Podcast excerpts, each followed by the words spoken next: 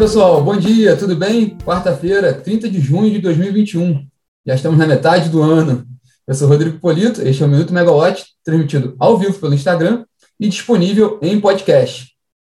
Bom, hoje nós vamos falar rapidamente sobre os desdobramentos da reunião de ontem da diretoria da ANEL, que foi uma reunião importante, que teve tanta aprovação do reajuste da, da bandeira tarifária vermelha patamar 2, e também de reajuste de distribuidores, com destaque para a Enel Distribuição São Paulo, né? E vamos falar também sobre a agenda do dia, com destaque para o leilão de linhas de transmissão da ANEEL, que ocorre hoje às 10 horas da manhã na B3, em São Paulo. Bom, vamos começar fazendo esse resumo rapidamente da reunião de ontem da diretoria da ANEEL. A, a diretoria da agência ela aprovou a elevação do valor da bandeira tarifária vermelha, patamar 2, em 52%, para R$ 9,49 a cada 100 kWh consumidos. E esse valor já passa a valer a partir de julho. Conforme acompanhado pela colega Camila Maia, que fez uma reportagem que está na nossa plataforma, é, houve um debate nessa reunião, porque o, o relator do, do, processo, o diretor Sandoval Feitosa, ele havia proposto um reajuste menor para R$ 6,50 para cada 100 kWh consumidos, e ele explicou na sua proposta que, que esse reajuste considerava os cenários ordinários de hidrologia e a manutenção da metodologia vigente. E ele também acrescentou que, devido à situação hídrica que a gente está passando por esse momento, a manutenção da metodologia vigente poderia levar a um déficit de 5 bilhões de reais no saldo da conta de bandeiras tarifárias. E por esse motivo, por essa preocupação que ele levantou, ele propôs a abertura de um novo processo um para sortear um novo relator para debater uma mudança na metodologia das bandeiras tarifárias e aí com uma proposta de fato aí sim de aumentar o preço do patamar, da bandeira vermelha patamar 2 para R$ 11,50 por cada, por cada 100 kWh consumidos. É, a questão é que essa mudança ela não teria não seria não teria como ela ser aplicada já agora para julho, porque pela, até pela, pela regulação, ela teria que passar por consulta pública, ser, ser, ser disponibilizada discutida com o mercado para depois ser implementada. E aí que entrou a outra parte da, da, da, da discussão, porque os diretores estão muito preocupados com o momento agora, atual, né? E aí o diretor-geral da ANEEL, André Peptoni, levantou uma outra proposta, uma, a manutenção da, da metodologia vigente, mas ajustando alguns parâmetros, que aí um dos parâmetros que aí levaria no resultado final para esse valor de R$ 9,49 para cada 100 kWh consumido. É, o, o, diretor André Peptoni ele explicou que essa medida foi de fato necessária, considerando o cenário crítico hidrológico de agora, né? E os diretores, é, por maioria, aprovaram essa proposta. O, o diretor Sandoval ele, ele, ele, não aprovou essa proposta, não, não aprovou, o, o voto dele era pela, pela outra pela outra proposta, mas o, o, que foi decidido também foi a abertura, a aprovação desse, desse, dessa proposta do diretor Peptoni, com, com, essa, com essa elevação de 52%, e a abertura de uma consulta pública para discutir a metodologia da bandeira tarifária em paralelo. Dessa forma, já, já é possível fazer o reajuste agora para julho e também discutir um, uma melhoria, uma, uma, uma, um aperfeiçoamento na metodologia daqui para frente. Só para fechar esse item com relação à bandeira tarifária, há uma preocupação muito grande nesse momento, quer dizer, de fato, é, o, o, o, objetivo dela, é, o objetivo, o objetivo final da bandeira tarifária é, de fato, dar um sinal de preço que o consumidor entenda que, que o setor está operando numa condição, não, não na melhor condição possível, né, numa condição mais cara, a gente está acionando termoelétrica e isso tem um custo. Isso, então, dá esse sinal para o consumidor, e aí, nesse momento, ele, ele é estimulado a, a consumir menos energia, a usar de forma mais racional, para também não pagar uma conta maior. É, ao mesmo tempo, essa bandeira tarifária também ela, ela tem um, um, ela acaba contribuindo também para distribuidores de energia, porque se não houvesse distribuidores de energia, elas, as distribuidoras estariam pagando diretamente pela operação dessas termoelétricas e só haveria o só, esse valor só seria repassado para o consumidor no reajuste tarifário do ano seguinte. Então também há uma pressão no caixa das distribuidoras. Então, quando há esse, esse, essa bandeira tarifária, o, o, pagamento ocorre já de imediato nas tarifas de energia dos consumidores, isso alivia um pouco também a pressão no caixa das distribuidoras. Não à toa que a ANEL também explica né, que não é um custo extra, na verdade, tudo bem, há um custo adicional na tarifa, mas de fato está tá se pagando agora em parte para não se pagar lá na frente também. Né? Você está pagando um pouco agora, já sinalizando esse custo da, da, da, da geração termoelétrica, e lá na frente em tese, o reajuste é um pouco menor, porque esse valor já foi pago em parte agora. Enfim, mas o problema, assim, não é que é o problema, mas a preocupação com relação à bandeira tarifária nesse momento, é, se do ponto de vista energético ela contribui para tentar é, reduzir, né, para aumentar o uso eficiente de energia, ela tem uma pressão na inflação, né, porque aumenta o custo com a energia elétrica no, no, no na, na, na, inflação nesse momento. Não, é, e há essa preocupação sim, porque se a gente olha o IPCA, o índice de inflação oficial, ele está, nos últimos 12 meses, em maio, ele está em 8,06%, que, é, que está acima do teto da, da meta de inflação do Banco Central desse ano de 5,25%. Então, há essa preocupação, sim, com relação à pressão tarifária. Falando sobre reajuste tarifário, que a gente comentou aqui, é, na reunião de ontem,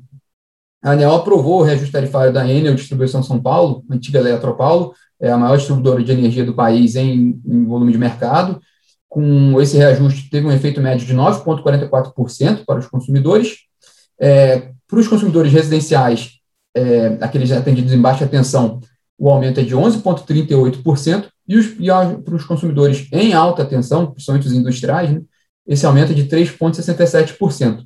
Também foi aprovado o reajuste da energia da Tocantins, com um efeito médio de 4,04%, sendo 5,1% para alta tensão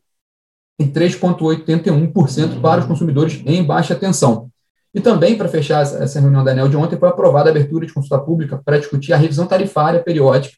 da empresa Luz e Força Santa Maria, e aí a proposta é de um, de um aumento médio de 13,52% das tarifas de energia da companhia. Bom, vamos para falar um pouquinho da agenda de hoje, né? É, hoje, o, o, principal evento do setor é, é, é o, o, leilão, o primeiro leilão de linha de transmissão da ANEEL desse ano, que ocorre a partir das 10 horas da manhã na B3, em São Paulo, e vão ser ofertados cinco lotes com projetos de transmissão de energia em seis estados, é, no Acre, Mato Grosso, Rondônia, Rio de Janeiro, São Paulo e Tocantins. Ao todo, serão esses lotes somam 515 quilômetros de linha de transmissão, com uma expectativa de investimentos de 1,3 bilhão de reais e criação de 3 mil empregos diretos. É, a expectativa com, relação a esse leilão continua é, a, a, igual ao que a gente tem visto nos últimos leilões, que é de uma forte concorrência, né? Desde que a ANEEL, desde que a ANEEL calibrou né, algumas condições do leilão, como, como ampliação para a conclusão das obras, reduzindo alguns riscos até com relação à, à questão ambiental, os leilões se tornaram cada vez mais atrativos e a tendência é, de fato, de uma concorrência forte nesse leilão. O leilão tem a presença prevista do ministro de Minas e Energia, Bento Albuquerque,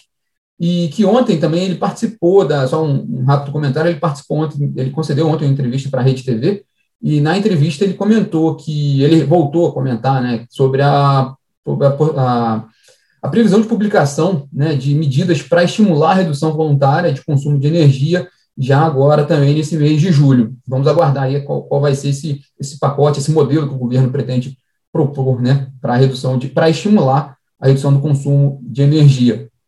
E na nossa plataforma hoje, a gente tem um dia bem intenso, né, é bem interessante, convido vocês a passarem o dia conosco aqui na Megawatt, porque agora de manhã já está começando, né, o nosso evento online do Apagão à Transição, é, ele faz parte do nosso mês especial aqui, em que a gente revisitou o racionamento de energia de 2001, que completou 20 anos agora, e a gente discute também os rumos do setor elétrico para os próximos 20 anos, sob essa ótica de transição energética. É, na abertura do evento hoje, a gente conta com a participação da Ana Carla Pet, presidente da Megawatt Consultoria, que esteve aqui conosco ontem, né? E ela fala, vai fazer uma apresentação sobre o monitoramento semanal que a Megawatt tem feito sobre risco de racionamento. Em seguida, nós vamos ter uma participação do André Osório, do Ministério de Minas e Energia, e depois teremos dois painéis. É, o primeiro discute a operação do sistema elétrico brasileiro sob essa ótica de redução de emissões de gases de efeito estufa, com participação do Francisco Arteiro, diretor de Furnas, que foi diretor também do Operador Nacional do Sistema Elétrico, Camila Schott, que é gerente da Eneva, e de Rui Altieri, que é o presidente do Conselho de Administração da Câmara de Comercialização de Energia Elétrica com a mediação da, da minha colega Camila Maia. É, e depois a gente vai ter um painel sobre novas formas de produção de energia e novas formas também para no, novos modelos ligados ao, à distribuição de energia também, né, no Brasil e no mundo, com a participação do Evandro, Vasconcelos, que é vice-presidente da CTG Brasil, do Nicola Cotunho, que é o Country Manager da Enel no Brasil, e o Christopher Valavianos, que é o co-CEO do Grupo Comerc Energia. Nesse painel, eu vou fazer a mediação, eu vou participar lá com, com esse time de feras aí. E assim que terminar o nosso evento, esse, esse evento todo hoje ele começou agora e vai até meio-dia e meia. E às 13 horas nós temos a nossa live Ligados no Preço, com o nosso time, né, formado por Juliana Chad, o João Barreto, a Olivia Nunes e a Natália Bezutti. É, essa, essa live também, além de, tradicionalmente, ela é muito interessante por causa das, da discussão de questões meteorológicas, né, das condições meteorológicas, mas e também sobre seus efeitos para preço no mercado de energia, mas espe é, especialmente essa live é interessante porque na última semana teve o PMO de julho, né, do, do Operador Nacional do Sistema Elétrico, a programação mensal de operação do sistema, também vai ser a primeira live após essa, esse PMO do, do ONS, então é uma oportunidade de conversar com os nossos especialistas sobre, é, sobre o PMO, e também depois da publicação da medida provisória 1055, que, que criou aquela Câmara Especial para lidar com, com que, que, tem que tem amplos poderes ali para a gestão dos recursos hídricos, e também quais os efeitos que, que, que a Câmara, que as decisões da Câmara podem também trazer para o setor elétrico. Então, fica o convite também para a nossa live Ligados no Preço. E amanhã a gente volta aqui conversando no Minuto, falando sobre o segundo dia do evento do Apagão à Transição. Bom, pessoal, esses são os destaques de hoje. Tenham todos uma ótima quarta-feira e nos falamos amanhã. Tchau, tchau.